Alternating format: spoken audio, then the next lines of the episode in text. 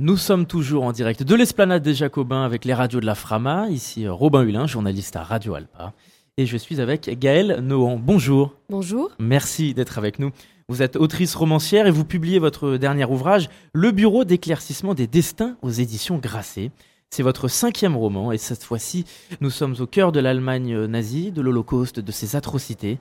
Vous racontez l'histoire d'Irène, de nos jours, qui travaille à l'International Tracing Service. C'est le plus grand centre de, documentation et de recherche sur les crimes nazis. Et au bout de plusieurs années, ce personnage se voit confier une nouvelle mission, restituer des milliers d'objets de guerre qui ont appartenu à des victimes. Et sa mission, au travers d'un simple pierrot tissu, d'un mouchoir, trouver l'histoire et surtout les personnes, les victimes, les visages et les familles, 80 euh, ans après, qui se cachent derrière cet objet.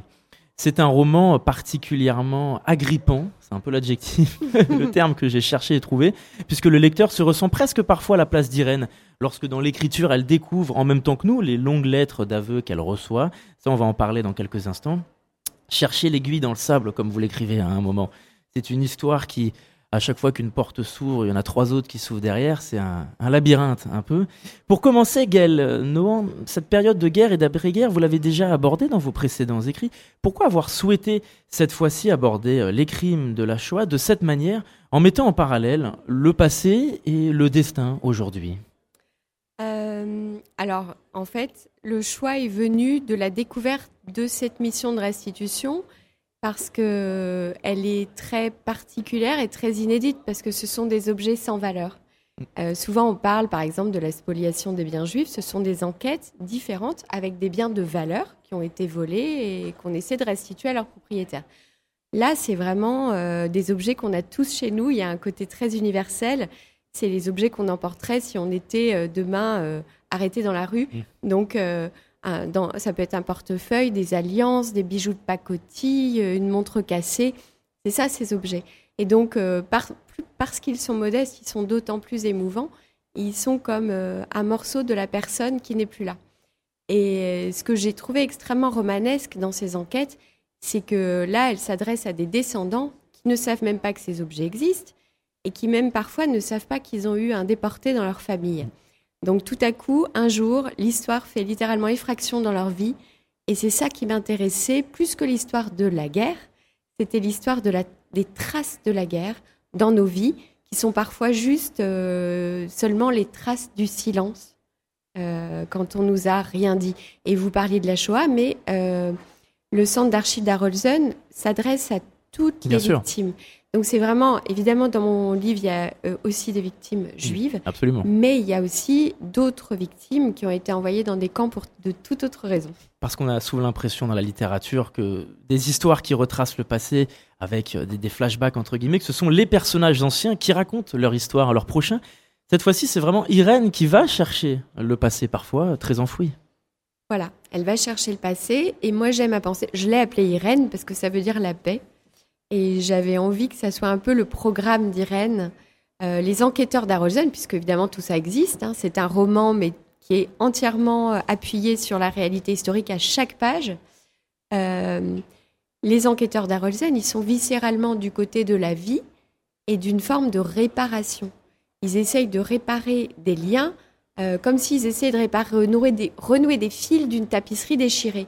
Et en fait, euh, ces quelques fils, mais ces quelques fils dans une tapisserie déchirée, ils sont d'autant plus précieux. Donc c'est ce qu'elle essaye d'apporter aux gens. Alors évidemment, la paix, c'est pas toujours simple dans ces histoires euh, qui passent par la déportation, mais euh, l'idée c'est voilà renouer des filiations. Ce qui a été terrible avec cette guerre, c'est qu'elle a détruit des filiations. Et donc on voit bien que plus les générations passent et plus les, les nouvelles générations ont besoin de se relier un jour. Donc ça va, ça va être le lien. Et justement, le lien. qui sont-ils, ces citoyens, ces victimes qu'on découvre dans ce roman? On découvre les aveux d'une grand-mère qui vient de décéder, qui euh, par écrit admet avoir euh, travaillé, gardé des camps de la mort pour l'Allemagne nazie. Il y a l'histoire particulièrement touchante de Vita, morte dans les camps, dont on découvre cette histoire dans cet écrit justement, sans en dire trop évidemment pour les gens qui nous écoutent. On découvre aussi euh, l'histoire de Mathias Bartha. Qui sont ces profils? Quelle est la part de fiction et de réalité que vous avez tenté d'associer? Ça, c'est une bonne question. En fait, je peux dire que tous les personnages, presque, dans leur grande majorité de ce livre, sont fictifs. Mais euh, ce qu'ils vivent dans mon roman a forcément été vécu par des vraies personnes pendant cette guerre.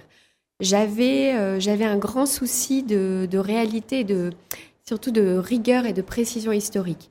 Donc euh, j'ai appuyé mon livre sur d'énormes recherches. Ce livre, c'est trois ans de travail et c'est par exemple 200 livres d'historiens et de témoins. Parce que je voulais qu'on puisse apprendre que des choses vraies. Je trouve qu'on ne peut pas être léger avec l'histoire, même quand on fait de la fiction. Et donc, euh, donc derrière chacun de ces personnages, moi je savais qu'il y avait des fantômes et que j'avais un devoir envers ces fantômes. Et j'avais un devoir aussi envers les vivants, mmh. euh, les héritiers de cette histoire. Je crois qu'on est un peu tous les héritiers de cette histoire d'ailleurs, et qu'on ait été, euh, qu'on descende des victimes ou pas. Parce que quand on parle de crimes contre l'humanité, c'est des crimes qui sont commis contre toute notre humanité, à tous. Et donc, on en est tous héritiers. Il y a, ce traumatisme qui se transmet euh, de génération en génération, plus ou moins fort selon, euh, selon votre histoire personnelle, bien sûr. Parce qu'on a le sentiment parfois que le lecteur, comme on le disait en début d'entretien, se place presque en, première ligne de ce roman. On découvre en même temps qu'Irène les principaux éléments d'enquête, de travail. Est-ce qu'Irène était aussi un personnage qui résonnait en vous pendant ce travail d'écriture et de recherche? Alors oui, Irène, euh, comment dire? Parce Moi, que c'est Gaël Nohan qui résonne dans Irène. Irène, il y a beaucoup de moi dans Irène mm. parce que j'ai euh, j'ai mené en quelque sorte ces enquêtes en les inventant. Mm. Et donc, euh, donc moi, j'ai fait ce, ce chemin vers des gens, vers des gens, vers des livres avec lesquels j'ai voyagé. Tous les voyages qu'elle fait, je les ai faits. Donc ce livre, Irène, elle a du mal à couper avec parce que c'est bien plus qu'un travail pour elle. C'est une vocation, c'est un engagement, un engagement très profond envers les vivants et envers les morts. Et moi, ce livre a occupé, accaparé ma vie pendant trois ans. Il a tout accaparé de moi pendant trois ans. Donc moi non plus, je pouvais pas couper avec mon travail et ça m'empêchait de dormir comme elle. Et j'y pensais jour et nuit. Et donc c'est vrai que c'est un point commun qu'on a.